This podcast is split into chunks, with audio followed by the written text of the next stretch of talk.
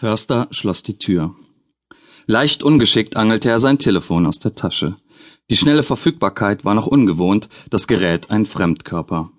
Karl Schreiner hatte es ihm geschenkt, der Vertrag lief über den Kollegen Jan Ludwig, und Förster schien immer noch nicht besonders vertraut mit der technischen Errungenschaft.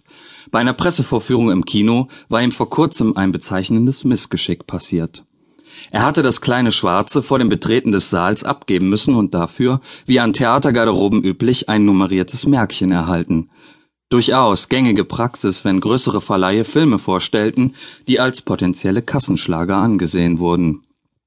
Selbst wenn die Technik der konfiszierten Handys kaum zum Reinsprechen taugte, wie in diesem Fall, es wurde kein Unterschied gemacht.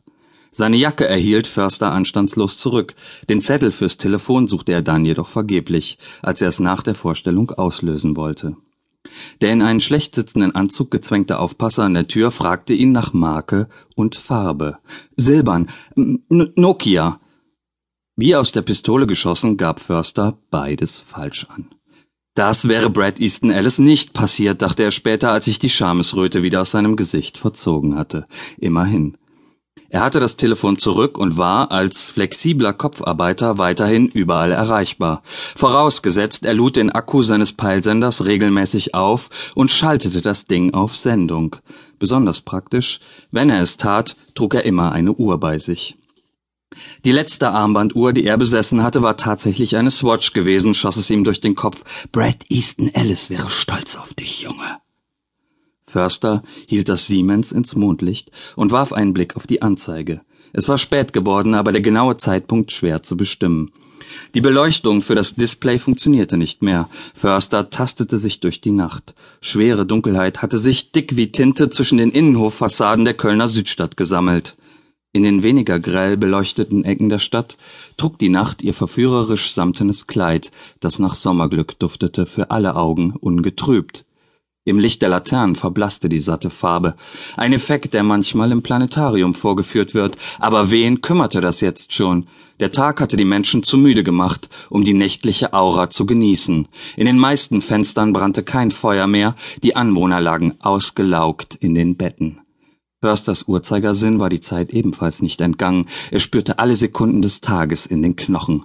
Am Himmel sah er Sterne flackern, die anderen verborgen blieben.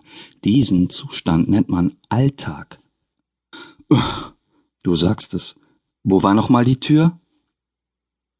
So resigniert klangen Försters Selbstgespräche nicht immer. Okay, es war kein besonderer Tag gewesen, er hatte schon so angefangen wie alle anderen Donnerstage seit ein paar Monaten auch. Förster war früh im Büro angekommen, zeitiger als die meisten der restlichen Spucke-Mitarbeiter, weil er seine Tochter Nele vorher auf dem Schulweg hatte begleiten müssen. Mindestens einmal die Woche versuchte er sich an der Verwirklichung des Sprichworts Der frühe Vogel fängt den Wurm. Wer auch immer den Schnabel nicht hatte halten können, um diesen Blödsinn in die Welt hinauszuflöten. Vermutlich jemand, der täglich mit dem Hahn aus den Federn musste und die grässliche Rede von der Morgenstund, die Gold im Mund habe, nicht mehr hören konnte.